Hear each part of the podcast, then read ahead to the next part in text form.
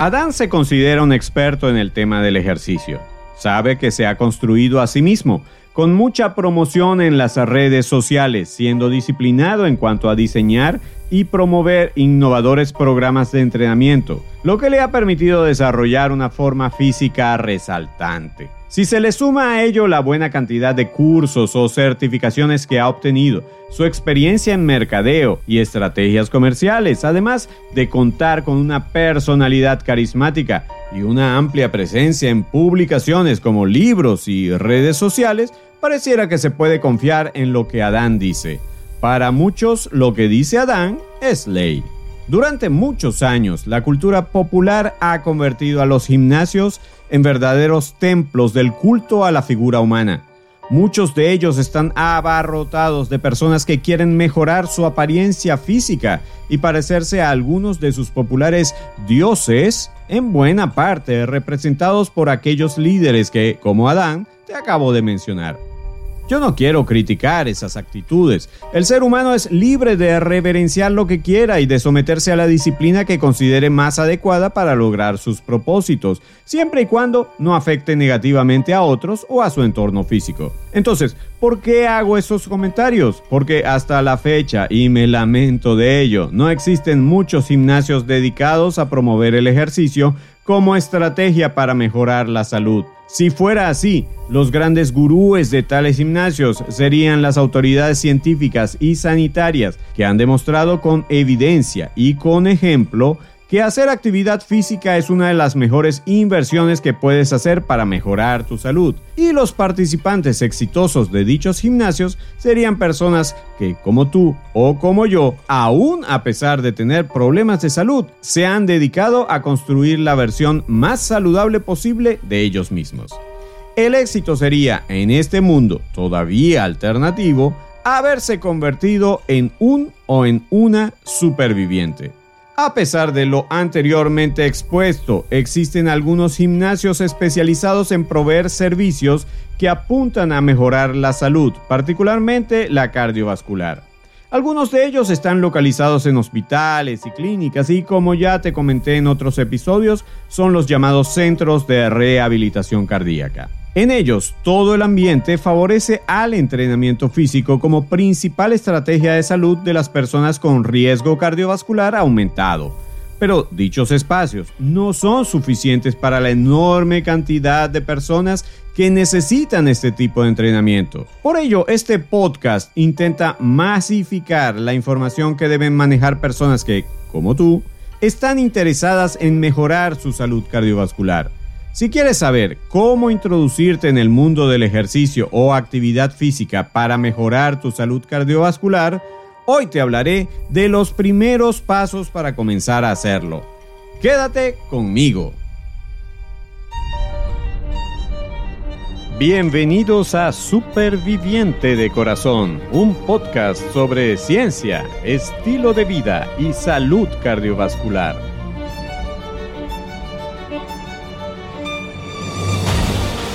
Soy tu anfitrión, Enio Sánchez Brososki, fisioterapeuta cardiovascular y escritor. Hablemos sobre la salud de tu corazón. ¿Listos para empezar? Este podcast contiene información sobre temas relacionados con la salud y la enfermedad, pero no pretende en ninguna manera sustituir el consejo de tu médico tratante o de algún otro profesional de la salud. Hola, ¿qué tal? ¿Cómo estás? Bienvenido, bienvenida al séptimo episodio de tu podcast de salud cardiovascular Superviviente de Corazón. Estoy muy contento de que este podcast esté llegando a tus oídos, a tu mente y lo más importante, a tu corazón. Como ya te comenté en la introducción, te voy a hablar sobre los primeros pasos que debes tomar para incluir el ejercicio como parte de tu rutina diaria. Y este episodio, por lo largo que es, se dividirá en tres partes. Esta es la primera. Hacer actividad física o ejercicio es lo indicado para mejorar tu condición. Incluir una mayor cantidad de actividad física como la laboral, recreativa, doméstica, sexual o de traslado ha demostrado beneficios importantes desde el punto de vista de la salud. Por esta relación tan estrecha usaré el término actividad física o ejercicio físico como parte del mismo concepto. Significa lo contrario a ser un sedentario o una sedentaria. O también significa poner el cuerpo en movimiento. Y eso es lo que tú necesitas, aprender a moverte de manera inteligente. Es decir, que tú te muevas con base en el sentido común y el conocimiento científico. ¿Necesito que me evalúe un médico antes de ponerme a hacer ejercicio? La mayoría de las personas que trabajan en un gimnasio o que tienen la posibilidad de poner a hacer ejercicio a una persona con enfermedad cardiovascular muestran mucho respeto a este tipo de diagnóstico, el diagnóstico cardiovascular, y no se atreven a poner a hacer ejercicio a estas personas por el miedo que tienen de que se compliquen. En muchos casos les recomiendan ir primero a un médico para saber si puede hacer ejercicio. Y es lo correcto para la mayoría de los casos. Tú, quien me escuchas ahora, te debes estar haciendo esta pregunta. En mi caso, ¿tengo que ir a un médico antes de ponerme a hacer ejercicio? Voy a responder esta pregunta con la ayuda de las guías actuales del Colegio Americano de Medicina del Ejercicio.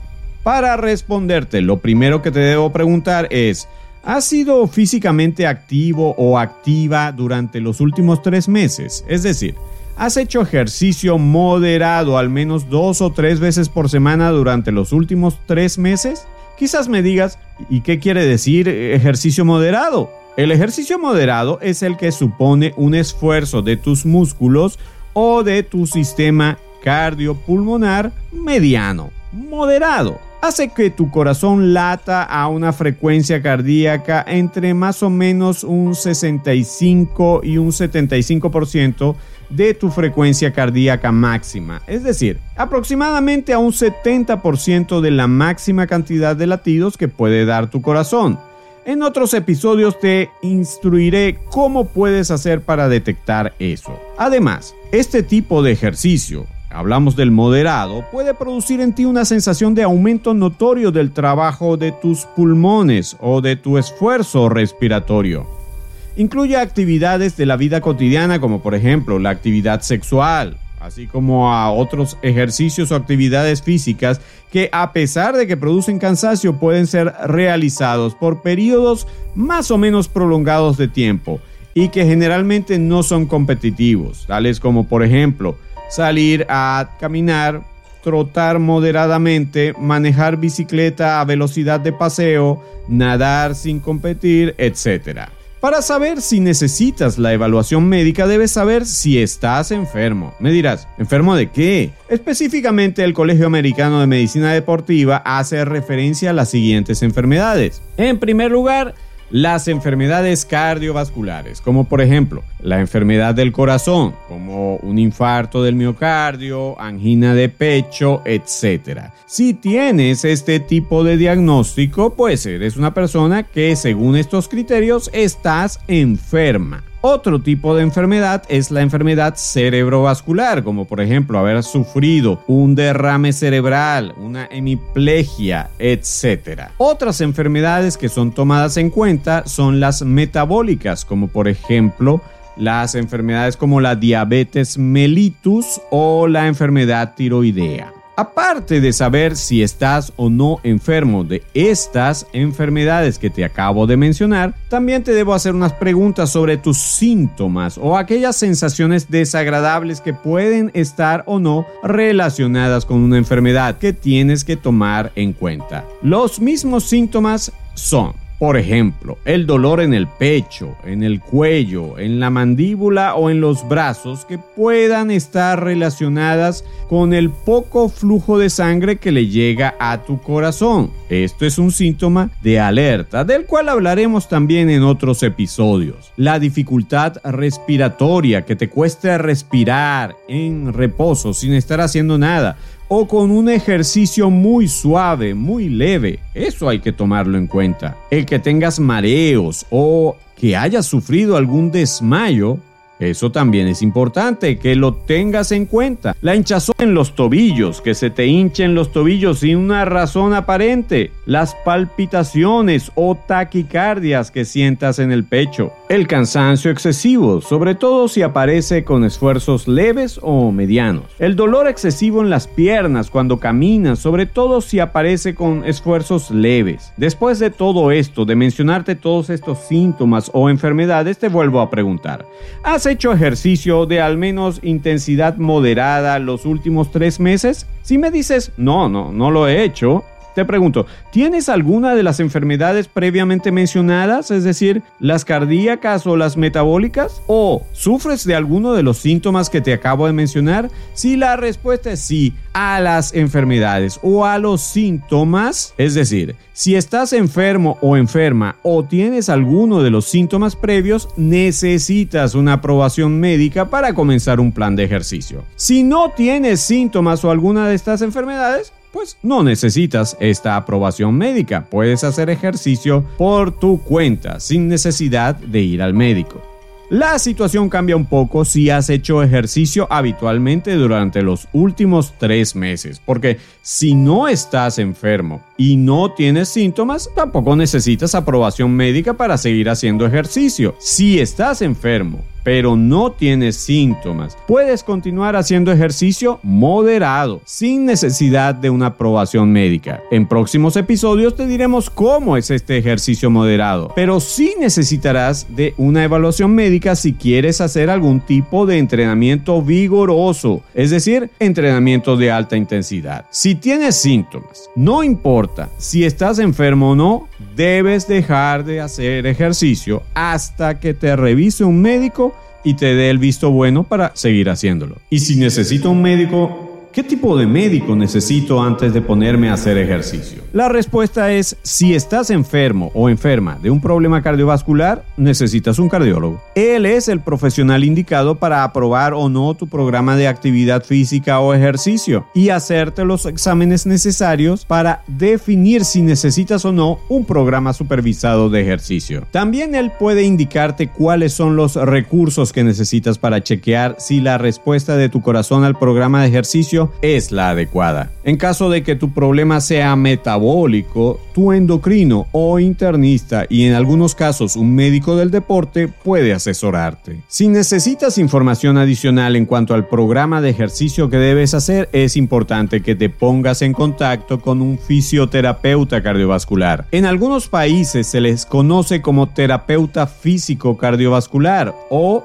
terapeuta cardiorrespiratorio. Él te puede hacer una evaluación personalizada e indicarte el plan de entrenamiento más adecuado de acuerdo con tu necesidad. Recuerda que este consejo que te estoy dando no pretende ni podría de ninguna manera sustituir al consejo profesional del cardiólogo o del fisioterapeuta o de cualquier otro profesional sanitario que esté en tu localidad y conozca tu caso. Si estás enfermo, es necesario que un médico te evalúe como condición mínima para iniciar cualquier plan de ejercicios. Una vez aclarado este aspecto tan importante, permíteme conversar sobre lo que hasta ahora se sabe sobre los planes de ejercicio para prevenir o tratar las enfermedades del corazón. En la siguiente parte te voy a establecer algunos principios generales sobre cómo prescribir un plan de ejercicio. Fíjate que usaré el término prescribir, que generalmente se usa en el mundo de la salud como el equivalente a recetar, como cuando digo voy a hacer una receta médica o te voy a dar una prescripción médica. Es decir,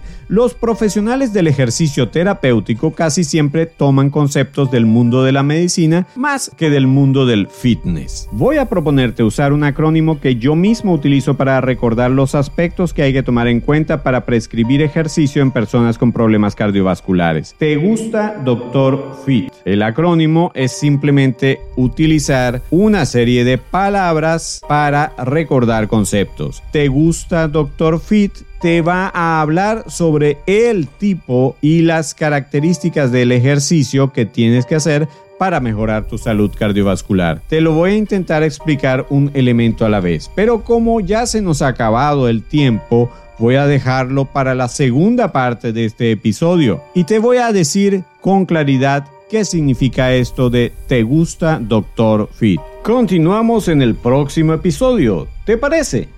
Pensamiento del día.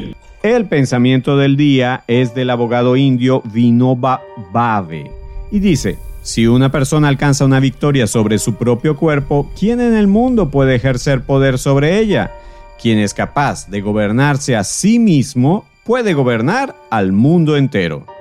Te lo repito, si una persona alcanza una victoria sobre su propio cuerpo, ¿quién en el mundo puede ejercer poder sobre ella?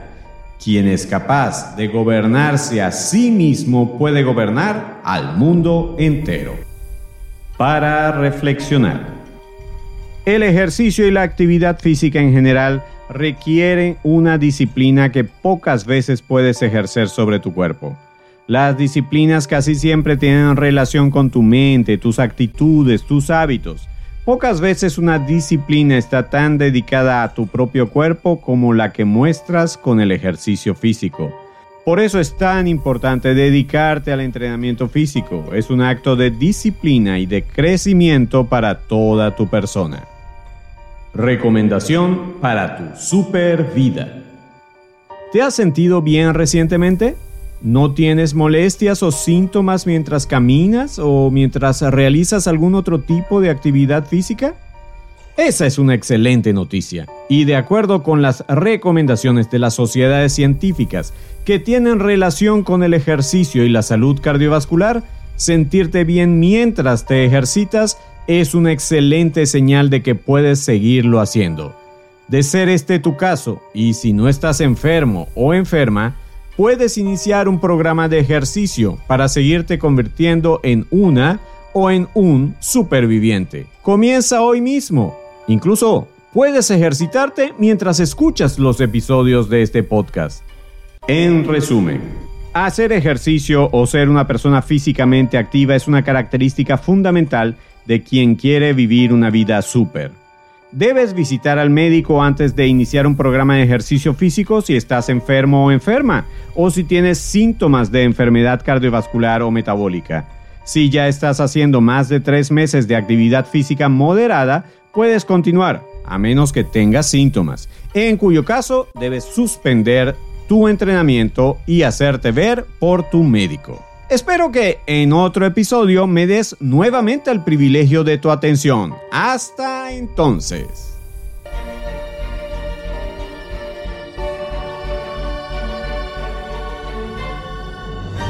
Por hoy llegamos al final. Gracias por tu amable atención. Si te gustó este episodio, suscríbete y descarga otros episodios. Síguenos en nuestras redes, comparte el podcast con otras personas y si quieres, califícanos con 5 estrellas.